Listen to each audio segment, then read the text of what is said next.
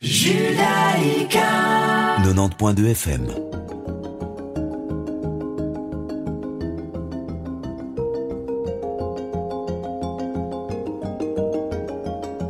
Vous écoutez quatrième de couverture sur Judaïka, comme tous les mardis à 11h30.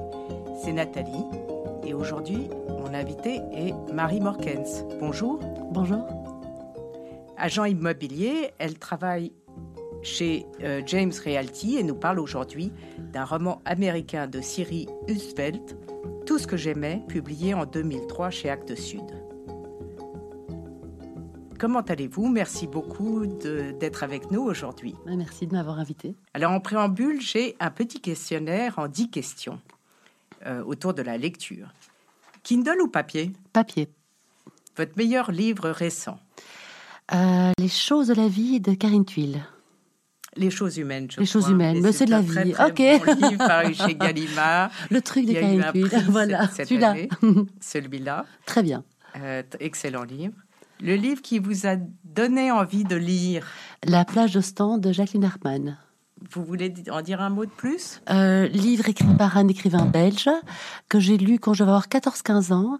Euh, histoire d'amour, histoire sur l'art, histoire sur Bruxelles, euh, histoire sur la Belgique.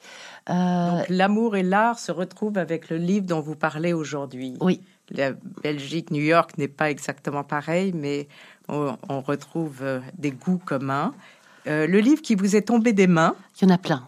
Ah, oh là euh, Les livres qui ont eu un, un, impact dans votre vie Ouf euh, Un impact dans ma vie. Mais déjà, le premier livre qui m'a donné envie de lire, puisque ça m'a fait lire et ça a forcément impacté ma vie. D'accord, très bien. Euh, Est-ce que lire vous endort ou vous réveille? Ça dépend du livre, mais ça me réveille plutôt. D'accord. Où aimez-vous lire? Au lit. Oui. À quelle heure? À toute heure. À toute heure, bien sûr. Quel genre de livre? Alors, des romans, beaucoup de romans, euh, des thrillers et euh, de temps en temps des livres biographiques ou historiques. Et votre prochain livre, dixième question J'ai hâte de le découvrir. Donc vous avez une pile sur votre table de chevet, comme beaucoup de gens, j'imagine. Oui. Et donc, dans votre pile, est-ce que vous avez quelques titres euh, Euh, dans ma pile de ma table de chevet, c'est des livres commencés et pas terminés, donc c'est ceux qui m'endorment. Ah Euh, et le prochain livre, ça va être, je sais, en fait, ça va être un cadeau d'une amie qui sont les lettres de Nabokov à sa femme Vera. Donc c'est pas vraiment un livre, mais c'est une correspondance. Si, si, c'est un très beau livre d'amour. Mm. Elles sont magnifiques, ces lettres.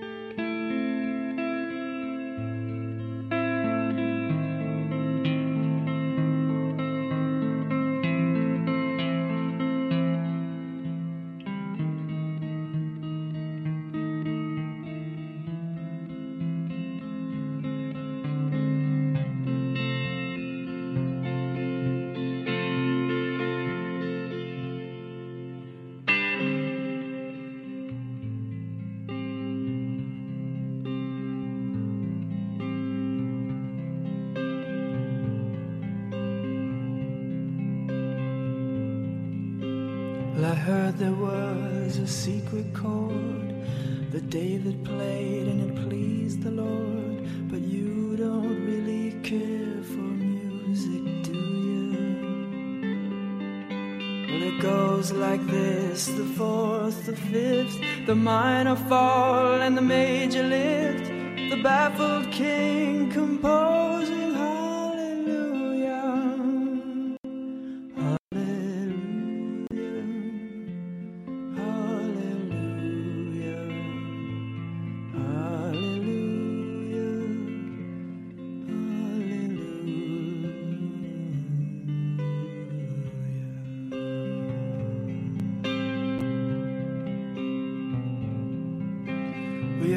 was strong, but you needed proof.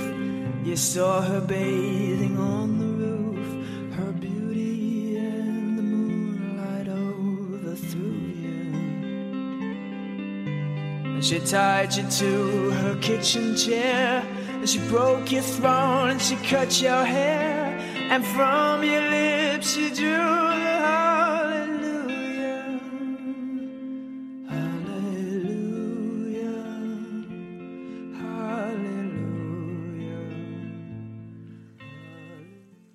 Marie Morkens donc, euh, nous parle de euh, Tout ce que j'aimais.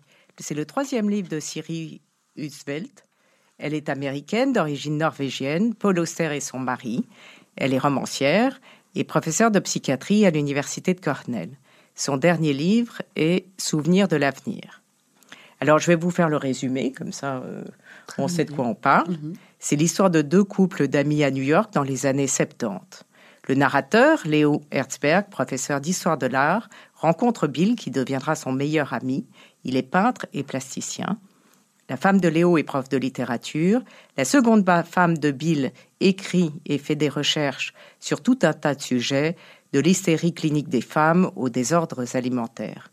Bill et sa famille s'installent dans le loft ou au-dessus au-dessus de chez Léo. Ils partagent leur quotidien, ils partent en vacances ensemble, ils élèvent leurs fils ensemble, ils discutent de tout. Il est question d'art, beaucoup d'art, de parentalité, de littérature et d'amitié. Euh, et puis tout se brise lorsque Matt, le fils euh, de Léo et Erika, meurt noyé à 11 ans. C'est alors que commence la seconde partie du livre avec des pages magnifiques sur le deuil et la séparation. La troisième partie concerne Matt, Marc, pardon, le jeune fils de Bill, menteur et psychopathe, obnubilé par un artiste qui met en scène des corps mutilés de façon très violente et se trouve mêlé à une disparition inquiétante. Léo Herzberg entreprend d'écrire ce livre à la fin de sa vie, alors qu'il perd tout ce qu'il aimait, son fils qui meurt, sa femme qu'il quitte, ses amis qui partent, sa vue qui diminue. C'est un roman sur le temps qui passe. Vous voudriez ajouter quelque chose, Marie, sur ce résumé un petit peu succinct? Non, mais c'est un résumé factuel très bien fait. Je vous remercie. Alors, euh, euh, j'avais demandé à Marie de sélectionner un extrait de ce roman. Et euh, moi, j'en ai sélectionné un autre. Et ce qui est amusant, c'est que nous avons sélectionné deux, deux extraits sur le même thème de la vue. Donc, Marie, si vous voulez commencer, Marie Morkens va vous lire un extrait. C'est un extrait qui est à la page 30, donc au tout début du roman. Même si mes yeux ont joué dans mon travail un rôle capital, une mauvaise vue me paraît préférable à la sénilité. Je ne vois plus assez bien pour me promener dans les galeries ou retourner dans les musées, contempler des œuvres que je connais par cœur. Néanmoins, je conserve en mémoire un catalogue de tableaux que je peux feuilleter et où je retrouve habituellement l'œuvre dont j'ai besoin. En cours, j'ai renoncé à me servir d'une baguette lorsque je fais passer les diapositives et je décris les détails des lieux plutôt que de les désigner. Mon remède contre l'insomnie, ces temps-ci, consiste à rechercher les images mentales d'un tableau et à m'efforcer de le revoir aussi clairement que possible. Oui, c'est intéressant cet extrait parce que c'est le narrateur, Léo Herzberg, qui parle et qui parle de sa vue qui diminue et son rapport à l'art, où le livre est beaucoup une- euh, autour de l'art, n'est-ce pas? Oui, d'autant que lui est professeur d'histoire de l'art Oui. et il perd la vue.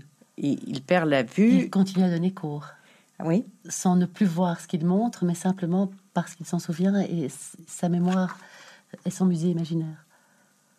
Et son meilleur ami est peintre. Euh, son fils fait des dessins. Euh, il va voir des galeries. C'est à New York que vous, vous avez connu? Oui, tout- en fait, toute, toute l'histoire se passe euh, du début à la fin en fait à New York. Il y a quelques incur- incursions un peu en dehors de Manhattan, mais c'est vraiment le, le New York plutôt Soho, euh, qui est devenu aujourd'hui Soho Chinatown, mais des années 70. Oui. Donc moi, j'ai pas connu, mais ce qui m'a amusé, c'est que j'ai vécu là-bas dans les mêmes rues que les, les lieux décrits, dans les lofts décrits dans ce roman. Je les ai connus, mais dans les années 2000, donc avec une toute autre ambiance. Donc presque après l'apparition de ce livre. Mais vous avez reconnu les rues que vous aviez, Oui, que vous euh, aviez habitées. Le livre a été écrit en 2003. Moi, je l'ai lu, à mon avis, en 2005-2006, donc de retour de New York.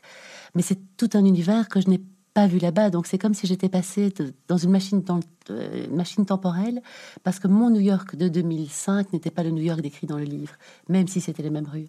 Alors, qu'est-ce qui vous a plu dans ce livre Les personnages, le sujet, l'atmosphère euh, D'abord, l'histoire, en lisant le- la quatrième de couverture, parce que histoire d'amitié, histoire d'amour, euh, des destins sur 40 ans, ce que moi, moi m'amuse beaucoup. Euh, après, c'est vrai que j'ai, on s'attache très vite à certains des personnages, moins à d'autres, mais en tout cas, ils ont tous le mérite, je trouve, d'être très vivants.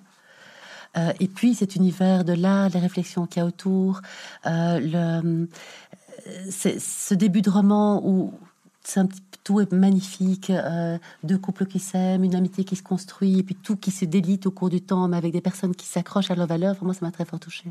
Oui, parce que ce qui est intéressant, en effet, et je vous remercie, parce que grâce à vous, j'ai lu ce livre que je n'avais pas lu, mais euh, l'auteur prend son temps. C'est vraiment le récit d'une existence entière et, on est avec eux. C'est comme si on partageait les mêmes souvenirs. À la fin de ce livre, on ne sait plus si c'est les siens ou les nôtres. Mhm. Euh, on est complètement avec les personnages à ce moment-là.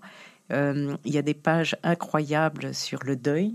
Oui. Euh, sur beaucoup de réflexions, sur effectivement, vous aviez parlé de l'art, mais aussi sur la famille, sur la fragilité de l'adolescence et ce genre de choses.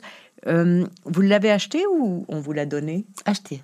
Ah, d'accord. Et, euh, et vous, aviez, euh, vous aviez lu d'autres livres de cet auteur? Non, premier livre. Et en fait, j'ai acheté, vous parliez de son mari au tout début. Donc la pauvre, en fait, j'ai acheté son... Le premier roman que j'ai acheté d'elle, c'était grâce à son époux qui avait écrit la même année un autre roman que j'avais beaucoup aimé. Du coup, j'avais lu des articles sur Paul Auster il citait son épouse, j'ai regardé ce que son épouse avait écrit et j'ai acheté un peu le premier roman de son épouse qui était celui-là. Oui, ils parlent beaucoup l'un de l'autre dans leurs interviews. Donc, on dit beaucoup que Cyril Hudvelt est la femme de Paul, Auster. mais Paul Auster dit beaucoup, parle aussi beaucoup de sa femme. Il est l'époux de, de, Voilà, ce qui est assez sympathique. Et, d'ailleurs, leur univers n'est pas du tout dissemblable. Hein. On retrouve euh, New York, on retrouve les mêmes c'est pas les mêmes personnages, mais c'est quand même un peu la même atmosphère, il me semble. Oui, il donne franchement l'impression d'écrire sur ce qu'ils connaissent. Je voulais que vous lisiez aussi le tout début, le premier paragraphe, parce que je trouvais qu'on rentrait tout de suite dans cette histoire. Ah oui, alors ça c'est merveilleux. C'est vraiment les premières, les premières phrases du livre. Euh, dans le déroulé du livre, en fait, les premières pages sont sur la fin de la vie du narrateur il y a un flashback sur plus ou moins 430 pages, et ensuite on revient à la fin de vie du narrateur. Le narrateur a trouvé des lettres, et c'est ces lettres qui l'éveillent à, à se souvenir de cette histoire et à prendre le courage d'écrire sur la vie de son ami Bill, l'artiste qui est décédé. Je vous lis juste les quelques premières lignes. Hier, j'ai trouvé les lettres de Violette à Bill. Elles étaient cachées entre les pages d'un livre. Douze, elles ont glissé et sont tombées par terre. Il y avait des années que je connaissais l'existence de ces lettres, mais ni Bill ni Violette ne m'avaient jamais dit ce qu'elles contenaient. Alors, ce qui est amusant, c'est que ils ont passé les 450 pages de ce livre, c'est sur ces deux couples qui vivent leur vie ensemble et qui se racontent beaucoup. Et on passe de la tête de l'un à l'autre. Et là, tout à coup, au début du livre, on parle de cinq lettres dont ils n'avaient jamais entendu parler. Et c'est le seul petit accident dans le livre sur ce qu'ils ne connaissaient Vous faites le lien avec l'extrait que je voulais euh, vous lire, qui est autour du fait que j'en parle avant de le lire, mais euh, si on est très proche de quelqu'un, quelquefois, on n'a pas le recul suffisant pour en avoir une vue complète. Mhm. Et c'est un peu ça. Il connaît si bien ses amis qu'il ne connaissait pas les lettres, il ne connaît au fond rien d'eux que des détails. Donc je vais vous lire, moi j'avais sélectionné cet extrait qui est euh, la page 315, donc euh, un peu tard dans le livre. Euh, la difficulté de bien voir m'a hanté longtemps avant que ma vie ne se dégrade, dans la vie autant qu'en art. C'est un problème de perspective, ainsi que Matt me l'avait fait remarquer ce soir-là dans sa chambre, en constatant que lorsque nous regardons des gens et des objets, nous sommes absents de notre tableau. Le spectateur est le vrai point de fuite, la piqûre d'épingle dans la toile, le zéro. Je ne suis entier à mes propres yeux que dans les miroirs sur les photographies et dans de rares films d'amateurs, et j'ai souvent aspiré à fuir ces limites afin de me considérer de loin du haut d'une montagne. Et pourtant, le recul non plus ne garantit pas l'exactitude, même s'il la favorise parfois. Avec le temps, Bill était devenu pour moi une référence mouvante, quelqu'un que je n'avais jamais perdu de vue. En même temps, il m'avait souvent échappé parce que je savais tant de choses sur lui, parce que j'avais été si proche de lui, je ne parvenais pas à rassembler les divers fragments de mon expérience avec lui en une seule image cohérente.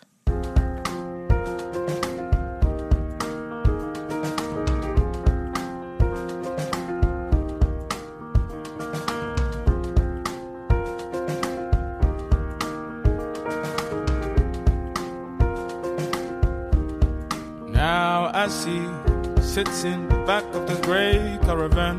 Tomorrow he'll probably jump in Parisian metro barriers with a bottle in his hands. Sparkling, sparkling water mixed with peaches and rum. Honestly, I don't drink, but if I did, this would be my favorite punch. He said. "Mm, mm, mm." Woke out the door with her, see everyone. Dressed in black, the classes seemed too far to fit. She said, Look at you, look at you, the game is over. Your cup is full, your cup is full. Stop praying for more exposure. It is obvious that you're trying. Dubious, stop or you die here. You're pretending, but no one is buying.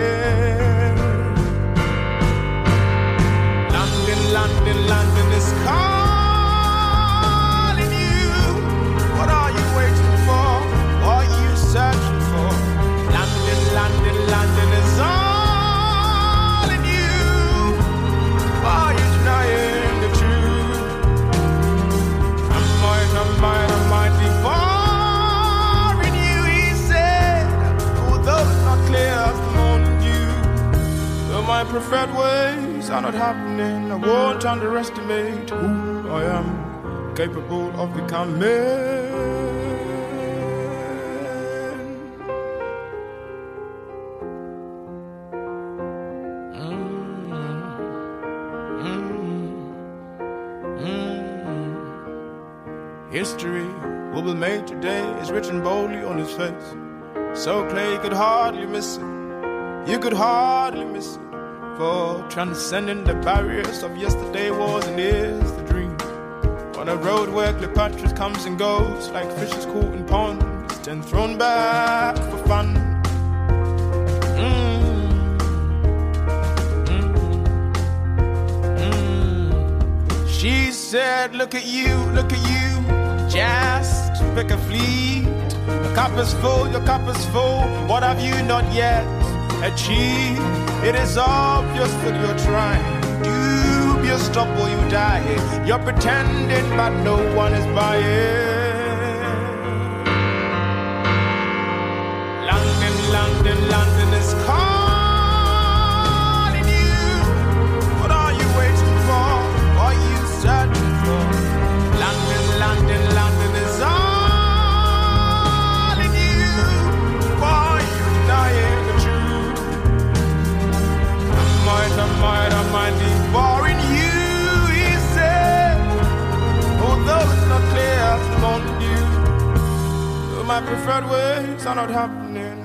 underestimate who I am, capable of becoming.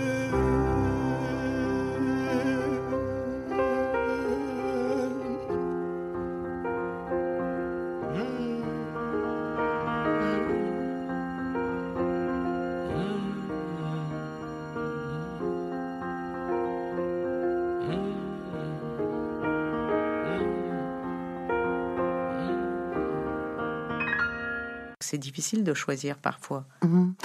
Euh, je- je dirais, euh, mes deux préférés, un masculin, un féminin. Féminin, c'est Violette, parce qu'elle est complètement passionnée. Donc Violette, c'est la femme de Bill, Exactement, oui, la seconde Voilà. épouse de Bill, euh, qui est plus jeune que lui, qui, qui a une jeunesse un petit peu mouvementée, assez, assez libre, et qui est euh, un peu obsessive dans tout ce qu'elle fait.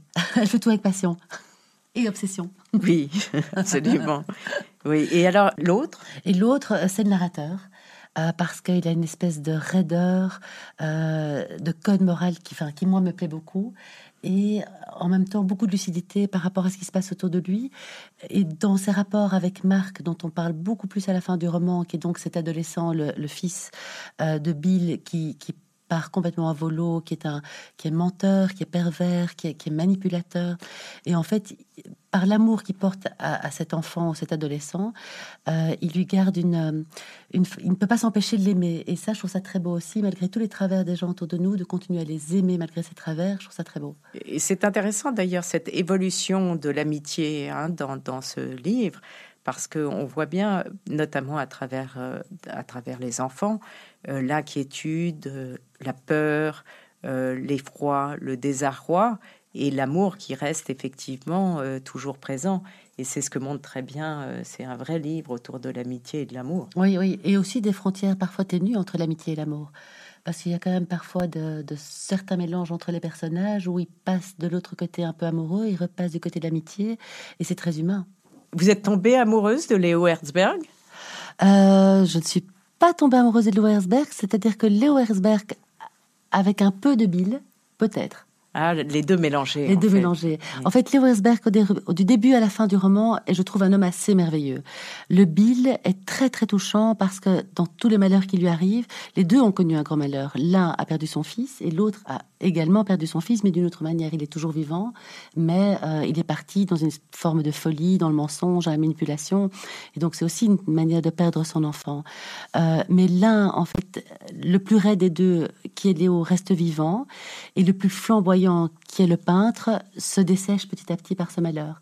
Et donc c'est euh, très Oui, touchant des deux c'est côtés. et intéressant parce qu'on a l'impression effectivement qu'ils vivent parallèlement et que les, les chemins se séparent.